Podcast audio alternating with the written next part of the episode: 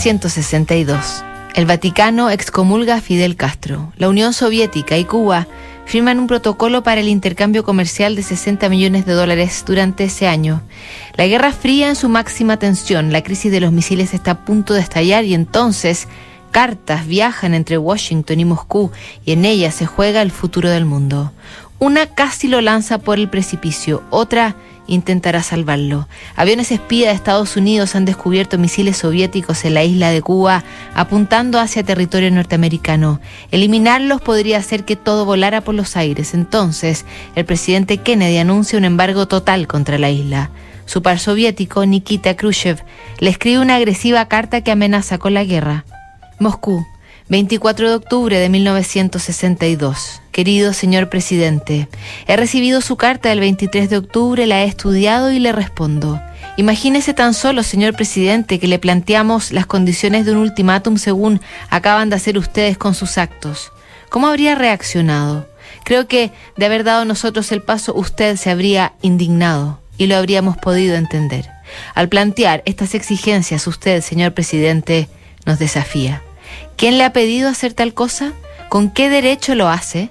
Usted, señor presidente, no está declarando un bloqueo, sino planteando un ultimátum y amenazando con usar la fuerza si no accedemos a sus exigencias.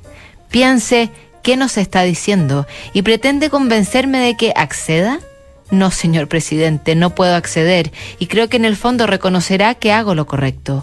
Estoy convencido de que en mi lugar usted actuaría del mismo modo. Así que decimos no. El gobierno soviético considera que violar la libertad de utilización de las aguas internacionales y el espacio aéreo internacional es un acto de agresión que empuja a la humanidad hacia el abismo de una guerra de misiles nucleares. En consecuencia, el gobierno soviético no puede mandar a los capitanes de los barcos soviéticos que ahora se dirigen a Cuba que obedezcan las órdenes de las fuerzas navales estadounidenses que bloquean la isla.